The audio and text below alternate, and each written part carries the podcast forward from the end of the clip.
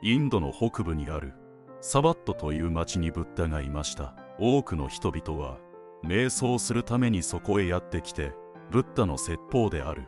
ダーマを聞き学んでいました。ある日一人の若者が彼の説法を聞くためにブッダを訪れました。何年もの間彼はブッダの話を聞いてきましたが教えを実践に移すことは一度もありませんでした。数年後のある日この男性は少し早く来てブッダが一人でいるのを見つけました。彼は近づいて言いました。先生私の心に浮かんでくる疑問があります。ダーマの道に疑いがあってはいけません。質問は何ですか？先生私は何年もあなたの話を聞いています。周りには多くの僧侶やさらに多くの在家の人々。男性も女性もいます。長い間あなたのもとへ来て話を聞いています。彼らの中には明らかに最終段階に達している人もいることがわかります。彼らは完全に解放されているようです。また他の人々は人生に何らかの変化を経験しています。彼らは以前より良くなっていますが完全に解放されているとは言えません。しかし先生私を含む多くの人々が変わっていないのも事実です。または時には以前より悪くなっていることにも気づきます。彼らは全く変わっていない。または良い方向に変わっていないのです。なぜそうなるのでしょうか。先生あなたのように偉大な人。完全に悟りを開いた人。強くて慈悲深い人から教わっているのに。あなたの特別な力と。慈悲を使って。彼ら全員を解放してくれないのですか。ブッダは微笑みながら言いました。若者よ。あなたはどこに住んでいますか？先生私はここサバットコーサラ国の首都に住んでいます。そうですか。しかしあなたの顔立ちはこの地方のものではないようですね。出身はどこですか？先生私はマガダ国の首都ラージャガハの出身です。少し前にここサバットに移住しました。ブッダは続けました。あなたの地元の知人とはまだ親しいですか？はい。先生まだそこに親戚がいます。友人もいます。ビジネスもあります。それではサバットから故郷へ頻繁に行くのですか？はい。先生私は年に何回か地元に戻ります。ブッダは言いました。ここから地元への道を何度も往復しているのですから。その道をよく知っていますよね。ええ。先生完璧に知っています。目隠しをしても故郷への道を行けるくらい覚えています。ブッダは答えを知っていたかのように聞きながら質問を続けました。あなたの友人たちはあなたの出身地を知っていますね。あなたがよく故郷を訪れて戻ってくること。そしてここから故郷への道を完璧に知っていることも知っているはずです。もちろんです。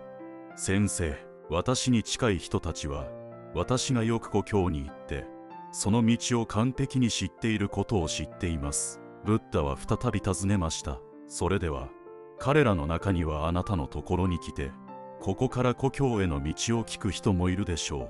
その時にあなたはその道を隠しますか？それともその道をはっきりと説明しますか？先生隠すことは何もありません。できるだけはっきりと説明します。東へ向かって歩き始めその後バナラスへ向かいガイアを経由して故郷に到着します。とてもはっきりと説明します。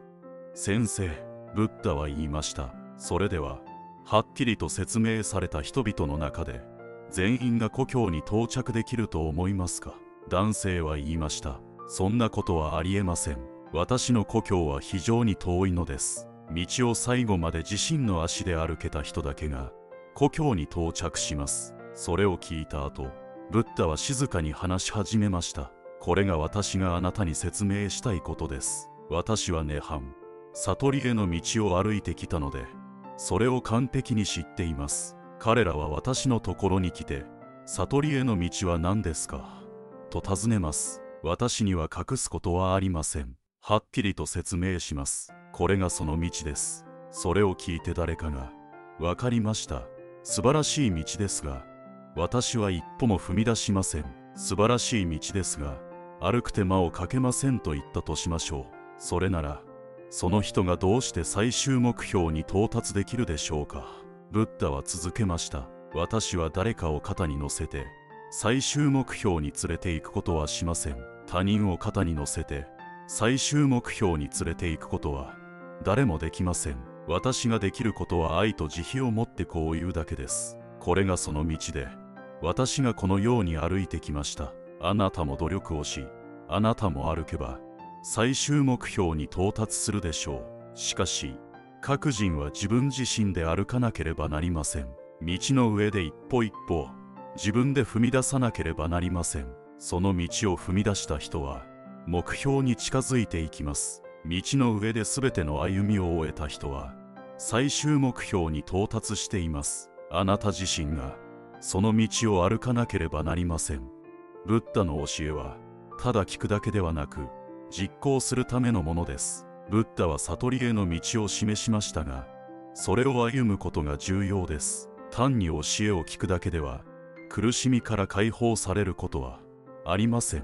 ブッダは次のように言いました。ある人は経典をたくさん暗唱するかもしれませんがそれを実践しないなら真理へたどり着かないでしょう。しかし経典から数語しか暗唱できない人でもモシダーマの教えに従っていき道の始まりから目標に至るまで歩むならその人は真理を求める者としての生活の恩恵を受けます。ブッダは繰り返し言いました。知識だけでなく行動に移すことが重要です。ではブッダが説いた悟りへの道とは何でしょうか？ブッダが示した苦しみからの解放への道は八正道です。八正道とはその名の通り8つの正しい道ということです。1つ目は正しい理解です。これは現実の本質と生命の真の本質を理解することを含み仏教教義の本質である主体の理解も含まれます。2つ目は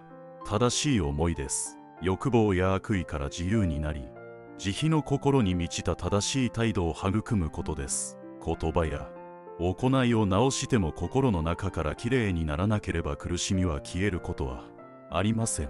3つ目は正しい言葉です。真実を話し抽象ゴシップ。有害な話を避け調和と親切を促進する言葉を使いましょう。4つ目は正しい行いです。これは倫理的かつ道徳的に行動し盗む殺す。その他の不正行為など有害な行動を控えることです。5つ目は正しい整形です。他人に害を与えず倫理的に健全な方法で生計を立てること。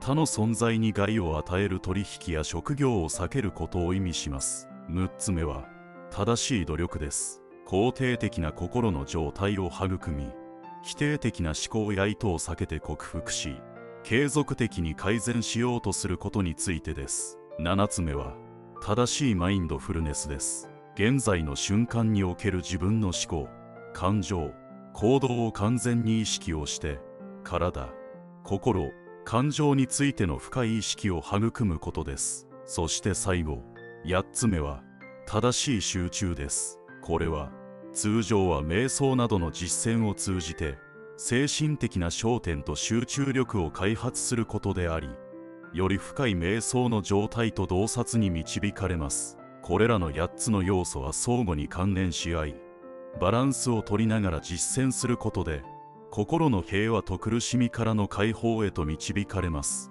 この8つの道はあなたを苦しみから守る砦となります。ブッダが教える道は苦行ではありません。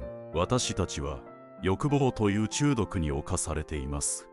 そのためその道を実践するのはタバコをやめる時のように努力が必要です。しかしその道は決して苦しみに満ちた苦行ではありません。苦しみからの解放であり平静を楽しむ道です。